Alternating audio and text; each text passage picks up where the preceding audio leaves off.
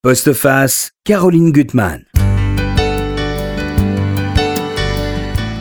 Ne jamais céder à l'oubli, à la peur d'affronter des souvenirs douloureux, empêcher à tout prix que le silence s'impose et gomme peu à peu les figures du passé qui ont fait de vous ce que vous êtes aujourd'hui. C'est ce courageux combat qui nous est conté dans un des textes les plus forts de cette rentrée. Anne Berest, bonjour. Je suis très heureuse de vous recevoir pour la carte postale publiée chez Grasset. Moi aussi, très heureuse. je trouve que c'est un texte qui m'a vraiment impressionné, qui est profond, qui est extrêmement bien construit parce qu'il y a plusieurs temps. Hein. le temps de votre mère, le temps de votre enquête, et puis des temps qui ne se coïncident pas toujours. Euh, il y a l'évocation bah, des lieux euh, de la famille Rabinovitch que vous allez recréer tout doucement, euh, que ce soit en Russie, que ce soit à Lodz, que ce soit le Paris de l'occupation, le, camp de Pithiviers, enfin voilà. Et puis des questions que vous posez, que vous vous posez, bah, qu'est-ce que c'est que d'être un enfant de rescapé? Qu'est-ce que ça signifie? Qu'est-ce qu'être juif? Et puis avec tous ces personnages que vous allez réussir à faire sortir du, du brouillard et à rendre vraiment vivants. À côté de vous, Barbara, Bonjour. qui est aussi en quête, alors d'une autre façon, mais elle enquête dans les librairies et elle trouve vraiment des, raretés, très souvent. Oui, ben là, en fait, un premier roman et un roman étranger, euh, deux romans de femmes. Voilà. Deux romans de femmes. Il y a beaucoup de questions hein, d'enfance aussi, pas mal. Très bien. Alors, moi, je voudrais démarrer sur la construction du livre et un peu sur le point de départ. C'est que vous démarrez sur votre mère, Lélia, qui fume, et il y a quelque chose donc, brûle les poumons, cette, cigarette, et, vous allez, on va avoir affaire à une réalité inflammable. Exactement. Euh, ma mère est un des personnages euh, principaux euh, du livre et ce, ce, roman lui rend hommage. Parce qu'au fond, c'est grâce à elle que j'ai pu écrire ce livre et grâce aux recherches qu'elle a faites depuis 20 ans dans tous les, les, lieux d'archives de France et d'Europe. Parce que Ma mère m'a raconté qu'un jour, quand j'étais petite, je suis rentrée de l'école et je lui ai dit qu'on devait faire l'arbre généalogique mhm. euh, en devoir de classe. Et elle s'est rendue compte qu'elle ne savait pas euh, quasiment euh, nommer les prénoms de ses grands-parents. Et elle m'a dit, j'en ai ressenti de la honte. Et donc, elle est partie dans cette recherche pendant, oui, 20 ans. Et moi, quand j'ai commencé ce livre, j'avais tout le fruit comme un trésor de son travail. Et c'est grâce à elle que j'ai pu raconter de façon romanesque cette épopée de cette famille. Et donc, euh, il me tenait à cœur qu'elle soit, euh, voilà, une des héroïnes. C'est vraiment une héroïne. Hein. Alors, vous avez ponctué ça avec la fête de Pessard. Oui. Il y a tous les, moments très importants vont faire éruption au moment de Pessard que ça soit Narman ou euh, vous, voilà, c'est très important. Oui, parce que moi, en fait, euh, j'ai été élevée par des parents 68 euh, ans, très laïcs. Pour eux, la religion ne devait pas avoir de place dans le foyer. Donc je n'ai pas du tout grandi avec la religion mmh. juive. Et la première fois que j'ai fait un Pessar, ça m'a impressionnée. Et il y avait comme une, voix en moi qui était apaisée, qui avait la sensation de retrouver des gestes que je cherchais, mm. euh, de voir des rites qui m'étaient familiers, même si je, ne les avais jamais vécus. Et c'est pour ça que le livre euh, s'articule autour de deux dîners de Pessard, mm-hmm.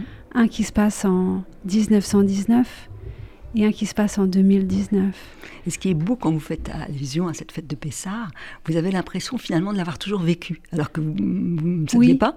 Et, c'est un émerveillement, enfin, c'est un moment d'apaisement dans le livre, hein, dans la quête. Oui, c'est un grand moment de joie, comme si au fond, euh, euh, je voyais apparaître mes ancêtres euh, autour de la table et qu'ils me remerciaient de, de reprendre la main d'une ronde mm. Qui a été euh, interrompue.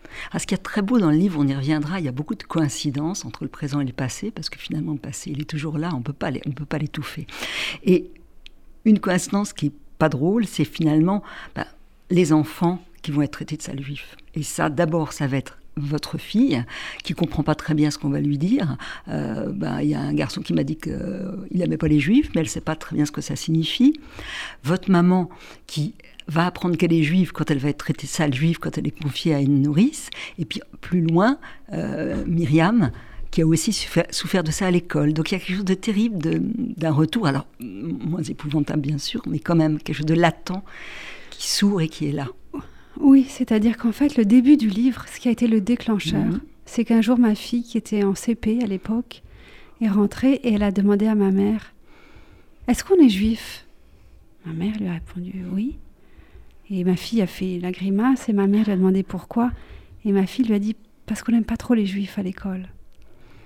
Et donc, quand ma mère m'a raconté ça, ça m'a tétanisée. Mhm. Et j'ai fait ce qu'on appelle en psychanalyse un refus d'obstacle. C'est-à-dire que je mhm. n'ai pas pu demander à ma fille Raconte-moi ce qui s'est passé à l'école. Mhm. Au lieu de ça, j'ai eu le souvenir de cette carte postale anonyme qui nous avait été envoyée 15 euh, ans plus tôt. Mais c'est vrai que au cheminant, faisant mon enquête, je me suis rendu compte que sur quatre générations, au même âge, c'est-à-dire dans l'enfance, nous avions appris notre judaïsme, ou en tout cas nous, nous en avions pris conscience par le regard de l'autre. Donc en effet, ma fille au CP, moi, quand notre maison a été taguée d'une croix gammée vers l'âge de 6 ans, et que je ne savais pas pourquoi, s'il y avait cette croix qui était apparue, et que ma mère ne voulait pas vraiment m'expliquer, mhm. c'était très étrange, nébuleux. Et puis il y avait eu ma mère, en effet, qui dans un village du sud de la France avait reçu des jets de pierre et des, et des, et des insultes, et sa mère avant elle. C'est-à-dire que dans notre arbre généalogique, sur quatre générations, au même âge, il y a cette stupéfaction d'être attaqué de l'extérieur dans une chose que l'on ne comprend pas puisque on ne pratique pas la religion à la maison. Oui. Et alors, ce qui est intéressant aussi, et d'ailleurs triste, c'est que vous n'avez pas envie de porter plainte, euh, mais le proviseur est totalement indifférent. Au lieu de dire, voilà, je on va faire un coup, on va expliquer aux enfants, c'est, c'est pas tolérable, on va pas punir ce petit garçon parce que on va comprendre que c'est un petit garçon qui vient d'une, sa maman fait des ménages et il sait pas, il a dit ça comme ça. C'est des paroles d'enfant. C'est des paroles d'enfant. On ne va pas. Euh, oui, mais lui, le proviseur aurait dû riposter tout de suite euh, et il l'a pas fait. C'est ça qui est terrible, c'est que les choses. Oui, quand je suis allée le voir, le directeur, je lui ai dit, voilà, je vais vous raconter ce qui s'est passé, mais Surtout, je ne veux pas qu'on s'en prenne à ce petit garçon. Mhm. Parce que il rapporte des, questions, des paroles idiotes. Mais lui, il n'est pas responsable de ça. Et je ne veux pas qu'on le stigmatise. Il en est hors de question. Et euh, je pensais que le directeur allait me dire euh, Bon, alors on va faire un discours sur la laïcité à mhm. l'école, ou on va quand même dire un mot en classe. Mais le directeur était très content que je veuille surtout pas trop en parler. Il m'a dit d'accord, bah, on n'en parlera pas. Et le rendez-vous était terminé. On met ça. Alors parlez-nous de cette carte postale parce que c'est un moment, enfin, quelque chose de tellement, tellement étonnant. C'est une carte postale qui va arriver. Euh, au fond, vous avez 24 ans. Euh, à ce moment-là, vous, vous n'y prêtez pas, enfin, vous y prêtez attention sans tellement prêter attention. Mais il y a quatre noms écrits, quatre noms à l'arrière, et puis une photo euh, de l'opéra sans qu'on comprenne bien ce que ça veut dire, aucune signature, donc carte anonyme. Oui, cette carte est apparue dans notre boîte aux lettres au mois de janvier, au début du mois de janvier, donc vraiment au milieu des cartes de vœux. Oui. Elle s'était glissée, on aurait presque pu ne pas faire attention à elle. Et cette carte postale était anonyme. Mhm. Il y avait seulement les quatre, ces quatre prénoms, les prénoms des grands-parents de ma mère, son oncle et sa tante, morts en 42 en déportation à Auschwitz, et c'est tout. Mm. Enfin, c'est presque tout. Presque tout. Il y avait des petits détails étranges. Mm. Ce timbre, posté à l'envers, mis à l'envers. Et je comprendrais en faisant mon enquête que pendant la guerre, cela avait une signification. Pendant la résistance, on mettait le timbre à l'envers pour dire ne crois pas ce que je te dis dans ma lettre, pour indiquer à son destinataire que euh, le message était codé. Il y avait aussi cet opéra Garnier mm-hmm. qui était effrayant parce qu'on sait que l'Opéra Garnier, pendant l'occupation, était le lieu où toute la Gestapo se retrouvait pour écouter mm. de la musique allemande. Euh, et donc, cette carte postale était, nous a donné des frissons. Oui. Et ma mère l'a mise dans un tiroir et elle n'a pas voulu en reparler. Pendant 15 ans, on a oublié cette carte postale. Et c'est ensuite, au moment d'ailleurs où, vous allez avoir un enfant, euh, et, vous interrogez sur, sur la filiation, vous vous dites que tout est peut-être dans cette carte postale. Et moi, voilà, ce que je trouve très très important, c'est quand votre mère va se mettre à raconter son enquête, elle, va vous dire que c'est une histoire hybride. Et il y a quelque chose qui vous fait peur, c'est toutes les archives qu'elle garde dans des boîtes. Et ça, c'est ça extraordinaire. Elle va vous dire tout de suite qu'elle est partie de rien. Elle est extraordinaire, de quelques photos, euh, de bribes de confidence, de sa grand-mère jetée sur, les bouts sur votre grand-mère jetée sur le bout de papier. Elle a été enquêtée à, à, Yad Vashem, mais tout doucement, elle a réussi à, recouper des éléments. Et là, je, vous, je vous cite, J'ai levé les yeux au-dessus de l'immense bibliothèque. Les boîtes d'archives de ma mère, qui me faisaient peur autrefois, m'apparurent soudain comme les arcades d'un savoir aussi vaste qu'un continent. Lélia avait parcouru l'histoire comme elle aurait parcouru des pays. Ses récits de voyage dessinaient en elle des paysages intérieurs qu'il me faudrait à mon tour visiter. En me posant ma main sur mon ventre, je demandais silencieusement à ma fille d'écouter attentivement avec moi la suite de cette vieille histoire qui concernait sa vie toute neuve. Et c'est ça, c'est l'alliance entre vous et votre mère, cette double enquête. À des moments, parce qu'il y a des moments où votre mère va résister, on comprendra plus tard en lisant les livres. Et ça, je trouve ça magnifique. C'est vrai qu'au début de l'histoire, c'est je suis l'ignorante et elle est la sachante. Mhm. Elle est forte de toutes les recherches qu'elle a faites. Et donc, elle va me raconter sa famille, qui est la mhm. mienne. La famille Rabinovitch. La famille Rabinovitch. Ça commence en 1919 en Russie. C'est le départ de tous les mhm. frères aux quatre coins de l'Europe. Du père qui, lui, décide de partir à Haïfa. Euh, ensuite, on va suivre l'un des frères qui va euh, en Lettonie. Il y a la famille de sa femme à Lodz. Ensuite, ils vont à Haïfa et de Haïfa, ils vont en France. Donc, elle me raconte toute cette épopée romanesque et donc laquelle j'ai essayé vraiment de faire ce que j'appelle un roman vrai, c'est-à-dire de donner chair au ah, personnage. comme, comme on lirait non pas un témoignage, mais un roman. On est dans les personnages. Et puis, arrive cette enquête, et cette enquête sur la carte postale qui se passe aujourd'hui, donc, qui n'est pas dans le passé, et on l'a fait ensemble avec ma mère. On est comme deux personnages, un peu, vous savez, dans les films, où il y a les flics hmm. mal assortis, euh, oui, on est, comme deux détectives. C'est tout ça, d'ailleurs, quand vous allez reprendre cette enquête. On fait cette, on fait cette enquête que je raconte, où on va voir un détective privé, on rencontre un graphologue, on fait plein de choses, et puis, à un moment donné, il va falloir repartir dans le passé et à ce moment-là, c'est moi qui suis la sachante. Mhm. C'est moi qui vais expliquer à ma mère ce qui s'est passé entre ses parents, ce qui s'est passé après l'arrestation de, des Rabinovitch et la vie de Myriam pendant la résistance. Donc c'est vrai qu'il y a un basculement d'une génération à une autre, mhm. d'un passage de témoin et d'une mère qui a Ma mère est chercheuse dans la vie. Hein. Oui, elle est, elle, est enseignante. Elle est hein. enseignante. Elle consigne tout. Voilà. elle vous montre sa méthode. Et donc, au fond, elle m'a transmis sa méthode de chercheuse. Mhm. Et comment, moi, à mon tour, je reprends le flambeau et je deviens la chercheuse euh, de la famille. Alors, ce qui est compliqué, c'est qu'il y a plein de pièges. Déjà, dans les, dans les mots, euh, alors, on, bien sûr, on, entre dans le yiddish, par exemple, famille, il y a plein de mots pour dire famille. Et puis ensuite, c'est très compliqué parce que les personnages, ils ont plusieurs prénoms. Euh, donc, il y a oui. Boris, vous n'arrivez pas à savoir, elle n'arrive pas à savoir que c'est Long Boris parce qu'il s'appelle autrement. C'est à la russe. Oui. Parce que elle, elle a retrouvé une correspondance russe. Et donc, elle a demandé à des gens de lui traduire toute cette mhm. correspondance. Mais elle a mis du temps à comprendre parce qu'à la russe, ils avaient tous des, prénoms qui étaient la même personne, mais des prénoms qui n'avaient rien à voir. Mm était aussi Fédia, était aussi, je ne sais pas quel autre prénom. Et parfois, elle a mis dix ans dans ses recherches à tout d'un coup avoir un éclair et se dire Mais en fait, Boris et Boria, c'est la même personne. C'est extraordinaire. Boria n'est pas une cousine. Boria et Boris.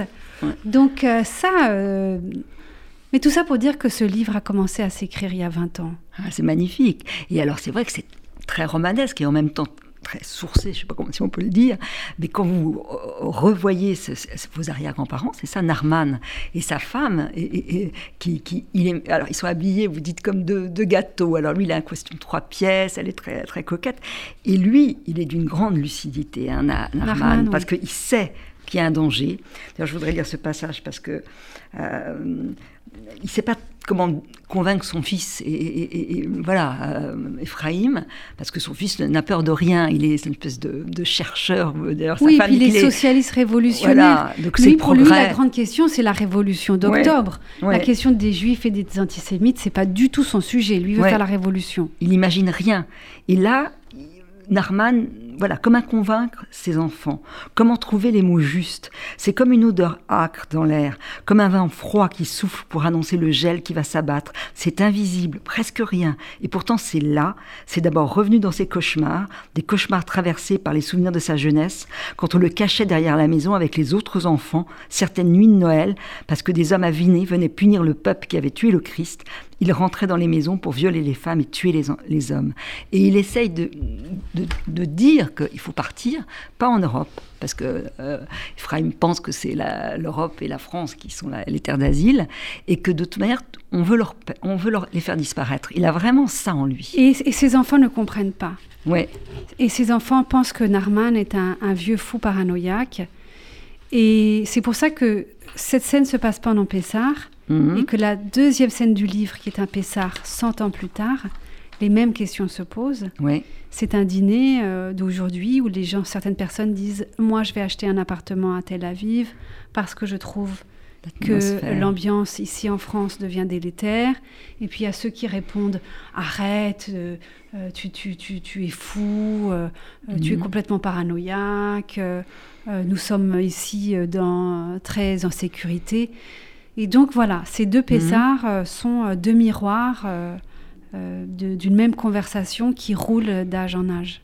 Alors, le côté romanesque, c'est Ephraim, il va épouser Emma, qu'il aime, profondément, mais il avait une, vraie passion pour une cousine, et c'est un amour contrarié. Et lui, Emma dit lui, mon mari, il est pareil à l'électricité. Il a tout le temps des idées, alors il va, faire un moment une, usine de, caviar. Après, en, France, il, a, inventé une méthode pour le pain, pour faire la cuisson du pain soit plus rapide. Enfin, il n'arrête pas. Il y a l'oncle aussi qui est un inventeur. Et Emma, elle est, elle est musicienne, mais elle est quand même une physicienne contrariée.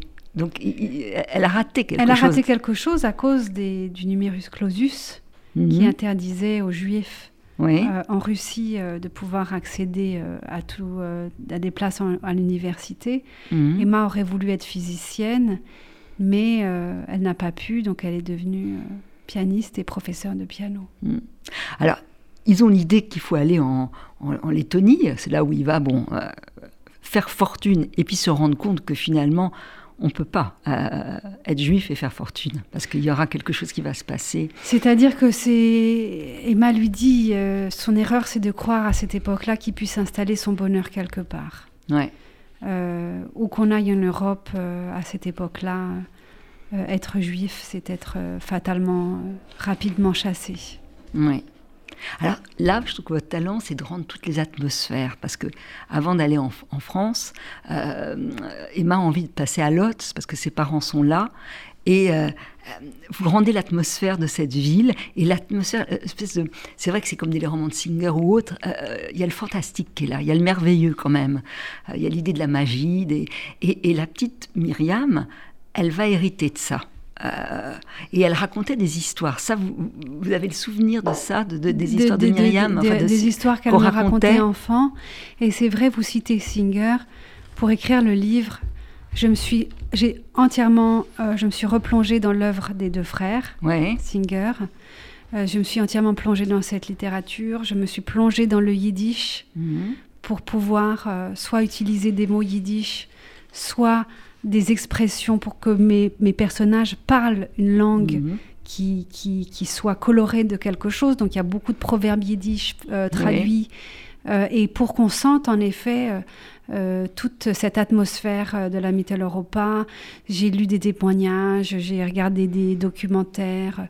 Voilà, pour pouvoir que le lecteur ait vraiment cette sensation d'être plongé euh, de façon vivante et joyeuse et pas ensuite tragique dans une époque. Oui, et là vous racontez, bon, c'est la petite Myriam qui s'imprègne de ces visions fantasmagoriques. Là, elle voit une petite vendeuse de, de, gâteaux qui sont complètement avariés, mais ça, elle ne comprend pas. Et puis elle voit un monde grouillant de personnages merveilleux. Enfin, elle va, elle va avoir énormément d'imagination. Et, et, donc ça, c'est la description de Lotz. Et ensuite, il va y avoir dans le livre qui va venir un peu après la description de Lotz devenu un ghetto. Oui. Donc, il y a mhm. toujours. Le livre est construit souvent sur un miroir mhm. et une période, quelque chose, soit qui se répondent, soit l'avant et l'après, le merveilleux et le tragique. Et le tragique. Et en même temps, votre grand-mère, longtemps, vous pensez qu'elle vient de Provence, enfin qu'elle est provençale. Parce que, comme tous les gens de sa génération, après-guerre, ma grand-mère n'a pas voulu raconter la guerre. Oui. Ma grand-mère n'a jamais prononcé le mot juif de sa vie après la guerre. Elle pouvait pas. Elle pouvait pas, puisqu'elle était la, la, seule survivante de sa famille. Je raconte dans quelles circonstances elle échappe à l'arrestation. Mais donc, nous, quand nous étions petits, c'est un mot que nous ne connaissions pas. Et donc, comme je visitais ma, ma grand-mère dans le sud de la France, mhm. moi, j'étais persuadée que nous étions provençaux. Que, oui. que c'était nos origines, puisque euh, c'était là où j'allais la voir en vacances. Oui, bien sûr. Et alors, elle a le sens du merveilleux et en même temps, elle devine, elle a des prémonitions. Il y a un moment, c'est terrible, elle joue, je crois que c'est au jeu de la chandelle. Elle a donc euh, euh, sa sœur Noémie et un petit frère Jacques. Elle, elle a 9, dans 6-7 ans à ce moment-là. À ce moment-là. Et euh, elle se dit, je sais pas, elle, imagine que si elle gagne, c'est elle qui vivra la, plus âgée de la famille. Oui, c'est une pensée qui a traversé son esprit. Oui. Elle dit, si c'est moi qui gagne, je survivrai, je, je vivrai le plus longtemps. Oui. Et quelques années plus tard, ce jour-là, son père a pris une photo de toute la famille. Je l'ai, cette photo. Vous avez cette photo? On a la petite Myriam et autour d'elle, il y a tous ses cousins, toutes ses cousines, ses grands-parents, ses parents. Et quand on regarde cette photo, on se rend compte que bah, quelques années plus tard, il n'y aura plus personne sauf elle. C'est plus personne. Et quelle oui. Quelle qui a gagné? Et quelle qui a survécu et qui a ce jour-là gagné à ce jeu avec cette pensée terrible qui va l'accompagner toute sa vie puisque elle ne va jamais l'oublier et elle va le confier à quelqu'un à la fin de sa vie. Comme si mhm. cette pensée avait été comme une pierre lourde qu'il avait accompagné toute sa vie. Ouais, de culpabilité, de... c'est terrible. Alors, dans l'idée du, du, passé qui fait irruption en vous, et il y a beaucoup de coïncidences. Alors, vous allez apprendre par votre mère que les, enfants étaient euh, affectés au lycée Fénelon. Vous avez fait vos études. Il y a quelque chose d'étrange aussi. Pourquoi ils ont été au, lycée Fénelon? Oui, surtout. Est-ce que votre mère le savait? Enfin, voyez... Alors, ma mère ne le savait pas. Pas encore. Elle ne le savait pas. Et mhm. moi, quand j'ai, mon rêve, c'était d'aller faire mes, mes, classes prépa au lycée Fénelon. Mhm. Pourquoi Moi, je venais de banlieue? Pourquoi cette idée, tout d'un coup, euh, euh, coûte que coûte, c'était une idée fixe Mhm. Quand j'ai fait mes dossiers, c'était vraiment, je voulais aller là et nulle part ailleurs. C'est étrange. Et puis, quand je fais l'enquête, et après on comprend que c'était là où ma, grand-mère et sa sœur avaient été élèves et fait toute leur scolarité. Mhm. Il y a plein d'autres coïncidences. En faisant l'enquête, je me rends compte que j'habite dans la rue où mon grand-oncle a habité aussi. Oui. Euh, quand je retrouve, euh, voilà, je ne vais pas tout raconter. Non, mais par exemple, le, mari de, votre grand-mère, il est, il est né le même jour que moi. Oui, ça aussi c'est étonnant. Le 15 septembre, ça je l'ai noté, oui. Mais voilà, c'est, je trouve que c'est intéressant quand on fait un travail euh, sur sa propre généalogie. ce qu'on appelle les thérapies par l'arbre, et qu'on se rend compte de coïncidences ou de choses qui se répètent ou qui se transmettent dans le silence. C'est mhm. intéressant d'en apprendre. voilà. Ah, là où vous avez fait, je trouve que vos recherches sont très très intéressantes, c'est aussi bien l'atmosphère du Paris euh, préoccupation, euh, avec euh, des choses qu'on a oubliées, par exemple l'histoire des courses. C'est vrai qu'il ne faut pas faire, les femmes juives ne doivent pas faire leurs courses, au même moment, oui. Elles n'ont le droit de faire leurs courses qu'entre 15h et 16h. Hein. le, reste de la journée est, leur est interdit la volonté de Pétain de faire partir tous les enfants, ça vous le montrez bien, les grandes expositions, et, et eux qui ont quand même, surtout Ephraïm, il, a quelque chose de naïf, Ephraïm. il, se rend compte Il a un désir d'assimilation. Ouais. Il a, en fait, quand même, pendant très longtemps, dans toute l'Europe, il y avait cette, ce proverbe yiddish qui disait « heureux comme un juif en France puisque euh, la France était considérée euh, comme, euh, depuis la Révolution, mmh et euh, les lois sur le statut des Juifs euh, après la Révolution. Et puis ensuite, il y a eu Dreyfus, euh, qui a été défendu, où un petit Juif inconnu a été défendu par toute l'élite intellectuelle française. Donc dans toute l'Europe, le mot se passait que en France, les Juifs étaient bien accueillis. Et donc, Ephraim, il a cette idée-là. Et son mm. grand désir, c'est un désir d'assimilation, mm. d'être français. Et surtout, son obsession, c'est que ses filles et son fils soient français. Il faut qu'elle travaille bien à l'école, il faut qu'elle soit amie, il ne faut pas qu'elle fréquente des juifs, il faut qu'elle fréquente des français, il faut qu'elle devienne mm. des bonnes petites françaises. Et en fait, c'est ce désir-là chez lui. Elles sont excellentes élèves. Elles sont les premières de la classe. Elles, parler, déjà, euh, elles, savent parler énormément de langues. Elles, sont, elles ont toujours le tableau d'honneur. Elles sont préparées euh, aux concours généraux. Elles, sont dans l'excellence. Et Noémie écrit en plus. ça, c'est très important. Noémie Devenir, veut devenir euh, romancière. Et ça, encore une fois, c'est une chose que j'ai apprise en faisant mon enquête. Je ne mhm. le savais pas. Donc, quand Noémie a été assassinée à 19 ans, on lui a pris sa vie mais on lui a aussi pris les livres qu'elle aurait dû mhm. écrire. Et, et, toujours sur cette question de la généalogie, c'est quand même fou, je me suis dit, que ma sœur et moi, nous sommes devenus écrivains. Oui. c'est Parce que c'est pas commun dans une famille d'avoir deux sœurs écrivains. Et je me suis dit que voilà, c'était sans doute cette, euh, Et puis il y a des lieux de rencontre aussi. Que vous parlez très très bien de Pithiviers, du camp de Pithiviers. Je ah oui, j'ai beaucoup travaillé, beaucoup, beaucoup avec, avec, justement Noémie qui va devenir écrivain public, qui est merveilleuse, qui est généreuse. Et il y a, il y a une femme médecin qui, qui, a écrit ses mémoires, Adélaïde Oval. Et là vous trouvez enfin une trace, enfin votre mère, là c'est encore elle qui fait l'enquête. Qui, qui, trouve dans les mémoires d'Adélaïde Oval, donc, qui était une Française qui a été euh, arrêtée sur la ligne de démarcation. Mmh mise en prison parce qu'elle avait euh, de façon frauduleuse passé la, la, frontière. Et en prison, elle a voulu défendre une famille juive hmm. qui était maltraitée. Et le policier lui a dit, écoute, puisque toi tu aimes les juifs, alors on va te mettre un, brassard avec l'étoile jaune et marqué Ami des juifs. Et donc hmm. cette Française, Adélaïde Oval, s'est retrouvée au camp de Pithiviers, à la fois prisonnière, mais comme elle était médecin, on lui a demandé d'être le médecin du camp. Cette femme qui est juste parmi les justes et qui a, vécu des choses incroyables, s'est pris d'amitié pour Noémie, la jeune mhm. fille de 19 ans dont je mhm. parle, qui est ma grande-tante. Et donc dans ses mémoires, quand elle va raconter ses mémoires de Pithiviers, elle parle de Noémie. Ça, c'est tellement important, je pense, pour votre mère d'avoir trouvé qu'elle est inscrite là. C'était incroyable, mais même d'avoir une description physique d'elle. D'avoir, euh, elle parle du courage de Noémie, elle parle de son intelligence, elle parle, voilà, c'était, c'était bouleversant. Et, et dans ce livre, je parle beaucoup, beaucoup, beaucoup de l'importance de témoigner, de, mm. de quelle qu'a été sa vie. Il faut la raconter, il faut raconter mm. ce qu'on a vécu, parce que c'est une source pour les historiens, pour les gens qui viennent à pied après, c'est une source intarissable. Intarissable. Alors, aussi dans les destins parallèles, euh, euh, il y a Irène euh, Nemirovski qui a été aussi là. Oui, ben, voilà. Et, aussi dans les histoires, c'est que ses, fils ont trouvé un texte d'elle par la suite. C'est ça. C'est, la, figure de Nemirovski était pour moi importante de la faire revenir dans le livre parce que quand, quand j'ai fait l'enquête, je me suis rendu compte que Noémie était arrivée au camp de Pithiviers dans la baraque qu'elle occupait, c'est la baraque que Irène Nemirovski occupait aussi. Mmh. Donc, Noémie est arrivée le jour du, du départ euh, de Nemirovski. Et puis ensuite, elles, elles, se sont retrouvées au même moment à Auschwitz. Et donc, en effet, le destin du livre de Nemirovski qui a été retrouvé dans une valise par ses filles et, et réédité, pour moi était très important parce que voilà, c'est ce que je disais, c'est-à-dire qu'il y a des livres qui dorment encore, ou il y a des mhm. livres qui n'ont pas été écrits. Et nous, nous sommes là pour continuer à chercher et à raconter cette mémoire. On va reprendre votre enquête, mais on va passer la parole à Barbara qui va vous faire découvrir. Vous elle va vous donner envie de les lire. Alors, Ça, découvrir, pas découvrir parce que je l'ai lu, celui-là. Vous l'avez aimé. Ah, j'ai adoré. Ah, ben, il est ah formidable. très beau livre. Alors, c'est le, c'est le premier roman de Clara Isé qui s'appelle Mise à feu. C'est un titre splendide, Mise à feu, donc aux éditions Grasset.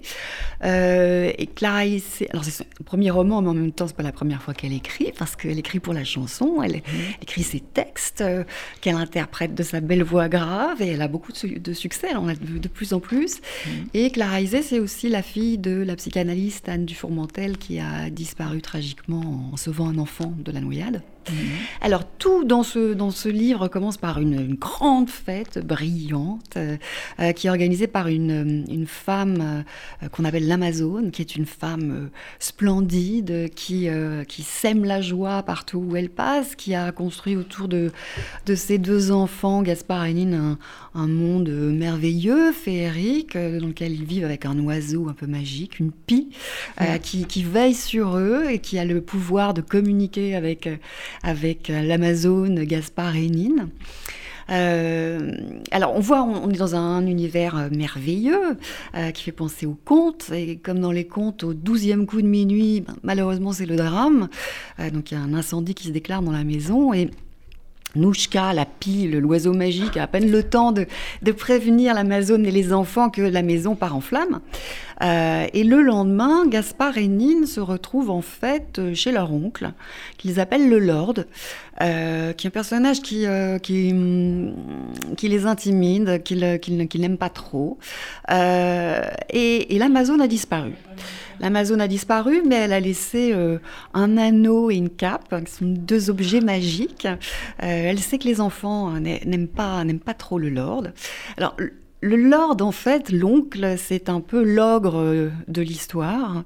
c'est un ogre triste, hein, un, ogre qui se réfugie dans l'alcool, qui a des colères des colères euh, très fortes, euh, inquiétantes, effrayantes, qui, euh, qui ordonnent, qui somment les enfants de ne pas faire de bruit, mm. qui les, force à vivre reclus dans leur chambre, qui leur interdit de, de, manger, de toucher au repas qu'ils préparent pour ces dîners le soir. Ce sont des dîners un, peu, un peu inquiétants également, qui se terminent toujours dans de grands éclats de voix, où il y a toujours beaucoup de disputes donc euh, euh, voilà, tout ça n'est pas, pas, pas réjouissant, rassurant, mais très vite, il y a une, une lettre de l'Amazone qui, qui, arrive, et puis Nouchka réapparaît, l'oiseau magique euh, réapparaît, et, et, donc l'Amazone explique aux enfants qu'elle est en train de, de rebâtir la, la, maison de famille dans le sud pour pouvoir les accueillir et que bientôt ils seront réunis. Bon, après la première lettre, il y a une deuxième lettre, et puis une troisième, et puis le temps passe, et puis la menace qui plane au-dessus de la tête de Gaspard et de Nine, euh, cet mmh. oncle, en fait, euh, cette menace, elle se précise. Alors, je ne dis pas, plus. Faut jamais dire euh, c'est un, c'est un, un roman en fait qui a une, une, charge d'évocation très forte en fait, qui a un charme, un charme puissant dont on ressort avec plein d'images, de, de, moments qui, mmh. qui, qui s'installent de manière, de manière durable en nous. alors c'est un euh, c'est un, en fait, c'est un conte hein, qui se termine, euh, alors comme les contes, hein, je n'en dis pas plus. Euh, c'est un conte qui parle de, en fait, c'est une histoire qui paraît singulière, hein, mais qui mmh. finalement nous parle à tous, puisque c'est finalement la puissance du conte. Le, le, conte nous parle à mmh. tous. On a des figures du conte qui nous parlent à tous, et c'est un conte qui qui parle de la perte, qui parle de, l'absence, euh, qui nous montre qu'on peut en sortir, parce que c'est un conte qui parle de l'amour, qui parle de l'amour euh, d'un frère et mm. d'une sœur qui se tiennent, qui se soutiennent, qui se protègent, et euh, qui parle de l'amour de la mère, mm. de l'amour qui porte, de l'amour qui, qui blesse, qui détruit aussi. Hein, c'est mm. l'oncle, la figure de, du Lord. Et c'est en, en, fait un livre qui nous parle finalement peut-être hein, de la découverte que la perte n'empêche pas l'amour. Mhm. Euh, et que euh, après la perte, il peut y avoir l'amour. Euh, qu'il y a en fait, il y a, il y a une joie une joie de vivre qu'il faut qu'il faut mhm. savoir cultiver, qu'il faut savoir avoir en soi. Et c'est justement cette joie de vivre que l'Amazone a transmis à ses enfants. Et c'est peut-être le plus beau cadeau que les parents mhm. peuvent faire à des enfants, peuvent léguer à des enfants, c'est de transmettre cette joie de vivre, qui fait que on a conscience que tout est éphémère, euh, qu'après l'amour il y a la perte, euh, mais ça ne nous empêche pas en fait de continuer à, aimer, de continuer à mmh. aimer vivre, voilà. Mmh. Mmh. Donc ça, c'est le premier livre, Mise à feu, de Clara Isé. Alors, pour le deuxième, là, c'est euh, Changement euh, à 360 degrés. C'est un roman polonais euh, donc, qui s'appelle Sanatorium de Barbara Klika aux éditions Intervalle. C'est une petite maison d'édition, Intervalle, et c'est un, alors ah, c'est la première fois en fait que Barbara Klika, qui est traduite un peu partout, et est traduite en français grâce aux merveilleuses éditions Intervalle. Donc ici, on a Kama, euh, on est en Pologne, hein, donc euh, Kama euh, débarque de, Varsovie dans une petite ville thermale pour suivre une, cure. Elle est, elle est chargée d'une énorme valise, se maudit 30 fois d'avoir autant en charge. Elle arrive en tout en sueur. Kama est une personne qui est un petit peu, qui, qui, qui, est, qui, qui euh, pas, très à l'aise dans la vie, qui est toujours un petit peu euh, intimidé. Puis c'est quelqu'un de jeune, hein, c'est quelqu'un qui est beaucoup plus jeune en fait que, les curistes hein, qui, sont là. Puis euh, on, on, la met pas complètement à l'aise non plus hein, dans, ce, centre de cure. on lui demande d'où elle vient, on lui dit qu'on n'aime pas les gens de la capitale, on lui fait sentir d'un regard plein de reproches qu'elle est un petit peu trop jeune, qu'elle est un petit peu trop jolie par rapport aux autres. On lui demande si elle est mariée, on lui demande pourquoi elle a divorcé. On lui demande si elle a des enfants et pourquoi elle n'a pas d'enfants. Donc elle n'est pas splendidement accueillie. Et puis là-dessus, en plus, le, dans le centre, il y a des règles, des règles très strictes. Euh, il y a un emploi du temps qu'il faut suivre, qui remplit tout l'espace de la journée, de la semaine. Euh, les sorties sont encadrées. Il y a un étage pour les hommes, un étage pour les femmes. Puis il ne faut pas qu'il y ait de rencontres entre les hommes et les femmes. Et dans le même temps, les masseurs, les kinés ne se privent pas de la draguer. Euh, manière un petit peu lourde. Donc en fait, euh, euh, dans un environnement où elle, se sent finalement comme un peu une enfant, Hein. et d'ailleurs, à mesure que le, séjour se déroule, il y a plein de, souvenirs de l'enfance qui ressurgissent hein, de cette époque où finalement on n'a plus le pouvoir. Hein. elle n'a elle a pas le pouvoir. Et puis, bon, mmh. et du coup, on, la comprend, elle n'a plus qu'une envie, c'est de, s'échapper. Seulement, voilà, ce, centre de cure, en fait, ce n'est pas un centre de thalasso comme ceux dans lesquels mmh. on, va pour euh, se faire papouiller, euh, pour mmh. se faire du bien. En fait, c'est un, centre de la Sécu, la Sécu polonaise, euh, qui accueille des malades, qui accueille des des personnes qui sont qui ont besoin de, qui ont besoin de soins. Euh, et donc voilà, c'est un univers qui nous est complètement étranger, mais c'est un univers euh, euh, dans lequel on n'a pas forcément envie de se plonger. Mais le livre de Barbara Klicker, en fait, il est, il est drôle, il est, il est souvent tordant. Et en fait, c'est un, surtout un livre qui est extrêmement finot, puisque au bout du compte, euh, ce dont on ce s'aperçoit, c'est que le monde sain, beau, euh, dans lequel on vit, dans lequel on aspire à, vivre, est en fait pas si éloigné que ce, que ce, ce monde où, euh, où on cantonne en fait des personnes diminuées, qu'en fait le, entre le monde normal et le monde dit anormal, il n'y a pas tant de, tant de différences que dans un monde comme dans l'autre, on est un peu traité comme des enfants. Voilà, donc c'est un livre qui est, euh, euh, qui, est, qui, est, qui est très drôle, qui est très vif, hein, qui est incisif, qui, qui, dégage un message politique quand même. Hein. C'est-à-dire que mmh. voilà, euh, où est le normal? Qu'est-ce que le monde normal? Qu'est-ce qui est le monde anormal? Puisque d'un côté comme de l'autre, on est, on est toujours un petit peu sous tutelle, on est toujours un petit peu des enfants. Mmh, bon, c'est un, peu cauchemar celui-là. Hein ah, c'est pas, c'est pas du tout c'est pas du tout l'univers euh, assez onirique de, mise à feu. Mais c'est bien aussi qu'on réfléchisse un petit peu en cette rentrée. Mmh. Hein. on réfléchit. Et c'est drôle, là. Hein. vraiment, je me suis, euh, je me suis bidonnée hein, souvent en lisant. Ça donne envie aussi.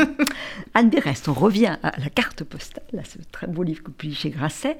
Là, vous avez 40 ans et vous avez envie de reprendre l'enquête de, de, votre mère.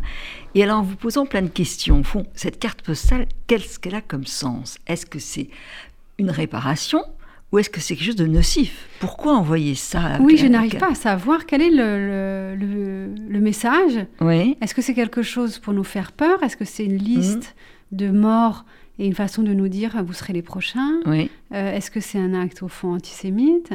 Ou est-ce que cette carte postale, elle est là pour dire euh, ne les oubliez pas, euh, il faut penser à eux, euh, il y a peut-être encore des choses à savoir sur eux.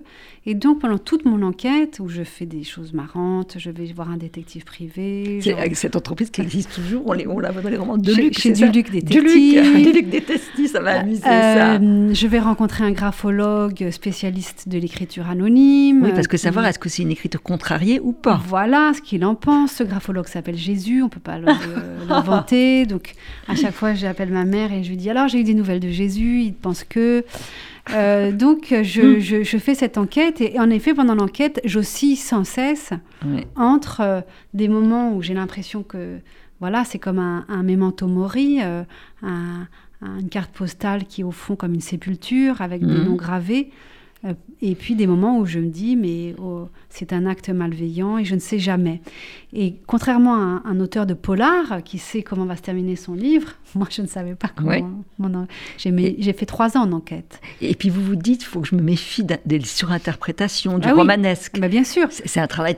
Parce que comme je suis romancière, dès que j'ai un nouvel indice ou une nouvelle. Euh, euh, oui, une nouvelle piste qui s'offre à moi. Tout d'un coup, je, je, construis un roman. Et à chaque fois, ma mère me dit, écoute, c'est intéressant ce que tu dis, mais je crois pas du tout que ce soit ça. Oui, c'est vrai qu'il y a deux méthodes. Vous avez deux méthodes et en même temps, vous, vous faites alliance et puis par moment, vous bifurquez vous ailleurs. c'est ça que je trouve très, très intéressant. On fait, on fait, un bon duo. Et dans cette enquête aussi, qui est aussi une quête identitaire, où je m'interroge sur ce que c'est, ce qu'est la signification du mot juif, mhm. euh, je, le dis ici parce que nous sommes sur euh, RCJ, je, je, lis et je rencontre Nathalie Zajd que vos éditeurs euh, connaissent. Oui, ça, tout à coup, je me suis dit, et voilà. Et, vous la citez. Je la cite et je dis combien son livre, Enfant de survivants, est important pour moi dans ma quête sur euh, ce que signifie être juif quand on n'en a pas la religion. Et ce qui, on ne révélera pas, il y a un secret, on ne dira pas le secret, mais vous allez retrouver dans, dans le village euh, des forges euh, la maison de famille qui a été pillée. ça, c'est terrible parce que vous allez retrouver les différents voisins, ceux qui gardent le silence, l'homme qui a le piano. Et il y a quelque chose d'horrible. Donc, avec ma mère, euh, nous sommes allés, donc, pour l'enquête, hein. nous sommes allés dans le village où ils ont été arrêtés. Mmh. Euh, et donc on, va chez les voisins, on essaie de comprendre, et c'est vrai que bon, on retrouve chez les voisins des objets qui appartenaient. Et, vous, et, en même temps, il y a une enquête qui est formidable aussi sur les réseaux de résistance. Hein. c'est une autre partie du livre, mais c'est la sœur euh, du, de, de, de, de mon grand-père, de votre grand-père, qui était dans la résistance. Qui a créé un réseau. Alors, ah ouais, c'est très intéressant, je trouve ça. Pour les lecteurs qui, ont lu le livre que j'avais écrit avec ma sœur, qui s'appelait Gabrielle, oui. sur la vie de Gabrielle ah bah Buffet-Picabia, on la retrouve dans le livre. Oui, Gabrielle, c'est la mère de... C'est la mère de, Vicente. Vicente. Et en fait, la fille de Gabrielle, Janine, qui a 26 ans, crée un réseau de résistance très important, qui mhm. s'appelle Gloria SMH c'est euh, voilà une, femme très très active et avec un haut poste dans la résistance. Et donc je raconte en détail mhm. euh, ce qu'étaient les réseaux d'information, comment c'était organisé, comment était Gloria, qui faisait quoi, comment. Comment on était coopté. Euh. Comment on était coopté, comment elle est passée, elle a fait la traversée à pied, hein, comme beaucoup. pour passer de la France à l'Espagne, où ils ont ils traversé la montagne à pied, et elle l'a traversée en plein hiver. Euh, pour ensuite euh, rejoindre l'Angleterre. Donc il y a toute cette partie-là euh, aussi mhm. de la grande histoire qui rejoint la, vie des personnages. Et en même temps, il y a des signes intéressants. Il y a un moment où vous allez tomber sur des, petites classes. C'est des enfants qui viennent d'Evreux et ils sont heureux de votre venue dans, le village parce qu'ils doivent faire une enquête sur les enfants juifs disparus, oui, ça, déportés. Vrai. Et ça, c'est ça, c'est vrai. C'est la mémoire le plus important. C'est vrai que donc ça, c'est ma mère qui a été voilà qui a rencontré ces, ces élèves-là qui, euh, grâce au concours national de la résistance, mhm. et puis aussi grâce à des professeurs d'histoire, euh, on a en France plein de professeurs d'histoire géniaux mhm. qui font faire des choses incroyables à leurs élèves, et donc ils ont, euh, ils ont fait travailler sur Jacques et Noémie à une de leurs classes, et, ils ont été re-rencontrer ma mère et c'était merveilleux. Moi, je pense que vous allez dans, aller dans des classes avec ce livre. Bah, en fait, j'ai la chance d'être sélectionnée sur la, le prix Goncourt. Oui, vous avez plusieurs sélections. Donc, hein. euh, quand on est sur le prix Goncourt et aussi sur ah. euh, le féminin des lycéens, je vais pouvoir euh, rencontrer. Je suis tellement heureuse de rencontrer les lycéens, de rencontrer les lycéens de France et voilà, que cette euh, mémoire euh, ne s'oublie pas. Ces ramifications de votre, votre texte, elles, rentrent en nous. Ces personnages, on les a en tête. C'est la force de votre livre. Oui, parce que c'est hein. l'histoire de ma famille, mais c'est une histoire commune. Commune. Et que j'essaye de raconter de façon universelle pour que tout le monde puisse s'approprier la vie de ces personnages. Et, puis finalement, comment on peut résister? Parce qu'il y a un moment, votre mère, elle a plus envie, parce qu'il y a des choses très douloureuses. Ah oui, parfois elle en a marre je pose des questions. Et puis même sur sa propre mère, qui a un moment à... Oui. Bon, on va pas le dire, mais bon. Donc, et vous êtes là toutes les deux, c'est vraiment un combat à deux, et ça, je trouve ça magnifique. En tout cas, c'est vraiment un livre qu'il faut lire. Berest, La carte postale, c'est chez Grasset, beaucoup, beaucoup aimé. Et Barbara. Et alors, Mise à feu de Clara Isé chez Grasset aussi. Bah voilà, c'est un spécial Grasset, des fois que ça, ça arrive. Hein. Le très beau premier roman de Clara Isé, Mise à feu. Et puis le roman plus étrange et plus piquant euh, de euh, Barbara Clica, Sanatorium aux éditions Intervalle. Voilà. Euh, en cette rentrée, il faut du, doux hein, qui apaise. C'est le, cas de, Mise à feu, enfin, qui, fait, qui fait réfléchir mmh. aussi. Puis il y a un aussi, quand même. Hein, il faut aussi un petit peu se, secouer hein, avec Sanatorium. Bon, bah, écoutez, des très belles choses. Merci, Merci pour votre invitation.